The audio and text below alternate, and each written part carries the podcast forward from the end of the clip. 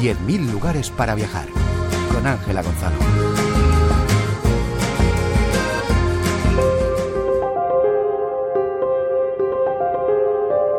Desde hace unas semanas, el vino recogido en la vendimia de 2023 descansa en la tranquilidad de todas las bodegas de España. Ahora, al abrigo de las inclemencias meteorológicas, el tiempo sigue haciendo su trabajo, con los millones de litros de zumo de uva recogido en grandes depósitos de acero inoxidable. Esto ya es el vino del 2023, es de la añada nueva que acabamos de meter la uva hace un mes. Eh, el vino realmente blanco es esto, lo que pasa es que luego cuando lo tomamos en la copa, que está brillante, claro, transparente, es porque lo filtramos. Los viticultores, como la familia Fernández Rivera, comienzan a pensar en qué posibilidades dará cada uno de esos vinos. Proyectos futuros, lo que puedes hacer con esa uva, lo que esa uva te va a dar. Los depósitos son el lugar ideal para controlar la temperatura, cuidar el zumo de la uva y provocar la fermentación. Las levaduras se encargan de transformar los azúcares en alcohol etílico, y luego las bacterias acabarán de moldear sus cualidades organolépticas, color, sabor y fragancia, que al final de todo el proceso activarán nuestros sentidos, vista, olfato y gusto. Está descansando y puliendo un poco esos sabores que son bastante agresivos y dejarlos en, bueno, los lácticos que son más, más suaves para poder beber. Empieza el cuidado, el mimo de ese hijo ¿no? que tenemos ahí, que es el vino, y que nos dura hasta que lo embotellamos y sale al mercado. Es un menos mal que ha terminado, todo ha salido bien. A mimar al niño, que el niño salga bien y que, y que todo el mundo lo pueda disfrutar, desde luego. María Jiménez Arrausi es gerente de la ruta del vino de Rioja Alavesa. Fuera, en las viñas, desciende la clorofila y el verde que protegía los racimos deja paso a colores parduzcos, anaranjados y amarillos que se adueñan de las hojas de las vides y del cromatismo de las zonas viticultoras, mientras las plantas descansan y se preparan para la añada de 2024. Vamos a recorrer tres grandes denominaciones de origen. Rioja, Ribera de Duero y Toro. Lo hacemos por dos de los ríos más importantes de España y donde se producen algunos de los mejores vinos del mundo, el Ebro y el Duero, porque quizá ellos sí han conseguido el envidiable milagro de convertir el agua en vino. Lo bonito del mundo del vino es que no hay recetas, no hay fórmulas que sean la fórmula de la verdad, ¿no? Mira, mira, mira, mira, mira, mira. El vino es que te coge y, y Cada vino tiene una historia y cada historia tienen personas alrededor. Antes de iniciar nuestro recorrido, nos paramos en una sala de cine. Sí, porque estos días se estrena Rioja, la tierra de los mil vinos, un documental de José Luis López Linares que ha tenido premier mundial en la Seminci. Emoción y la clave está en la viña. La seductora fotografía nos envuelve en el mundo fascinante del vino. La cadena de producción, sus gentes y su gastronomía están ligada a esta bebida. Viejas y nuevas generaciones se transmiten el conocimiento y el amor por la viña, mientras conocemos grandes bodegas históricas de las diferentes zonas. Nunca habíamos bebido mejores vinos que en esta época. Rioja Alta, Alavesa y Oriental. Una película emotiva, cercana, íntima y apasionante. Un breve inicio de nuestra breve ruta por estas tres denominaciones. El trazado medieval de La Guardia, la capital de La Rioja Alavesa, nos ha parecido un buen inicio de este viaje etnoturístico. En esta comarca, la Ruta del Vino une 23 pueblos y más de 300 bodegas. Las diferentes generaciones se han reinventado y hoy en día conviven bodegas tradicionales, las de los calados subterráneos o de vanguardia, con diseños de afamados arquitectos. Todo convive en perfecto equilibrio.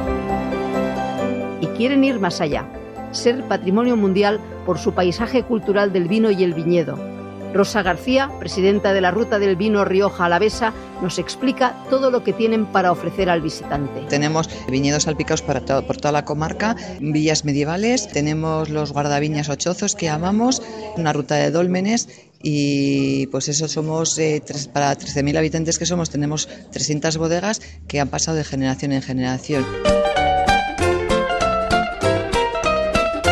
Cruzamos el Ebro para adentrarnos en Castilla y León buscando nuestro próximo destino.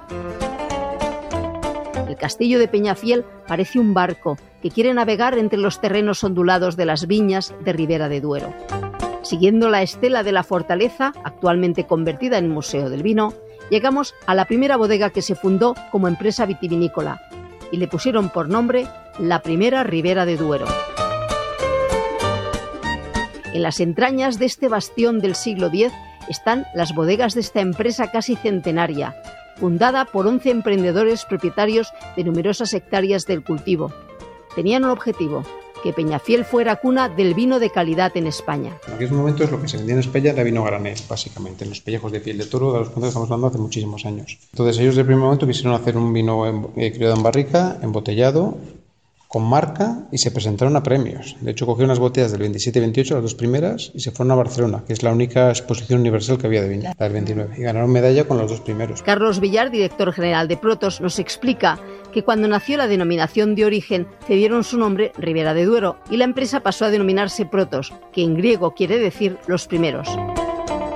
La antigua sala de barricas acoge una sala de libros de autores que han recogido experiencias relacionadas con el vino o escritores que ellos han invitado a conocer su bodega.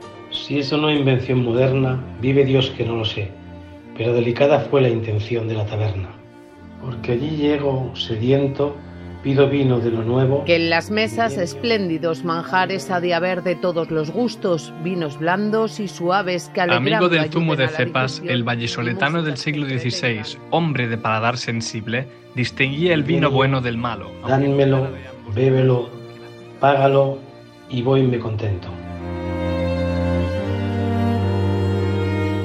son algunos textos de Baltasar del Alcázar, Mateo Alemán, Fray Luis de León, García Lorca, referentes al vino y que el visitante puede disfrutar en esta especie de sala de espera que es el reino de las letras, con obras principalmente del siglo de oro y la generación del 27.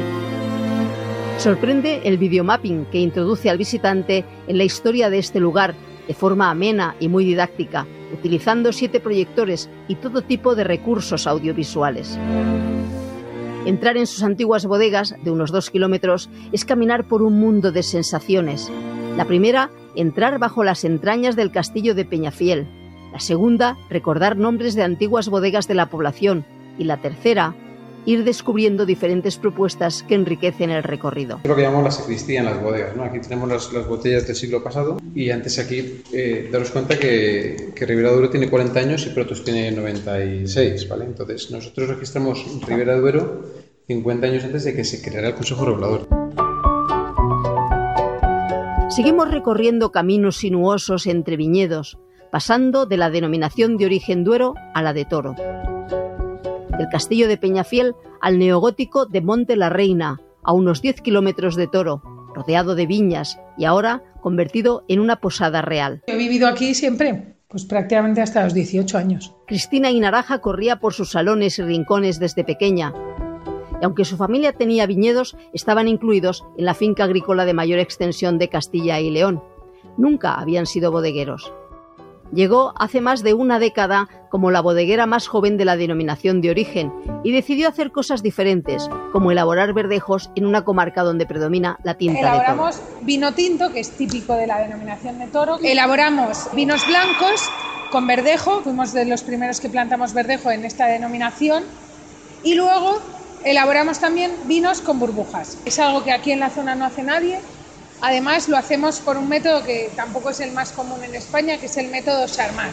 Y además cuenta con cepas centenarias o prefiloxéricas. Los vinos de toro, sin hacerles nada, ya solo la variedad en sí misma es longeva.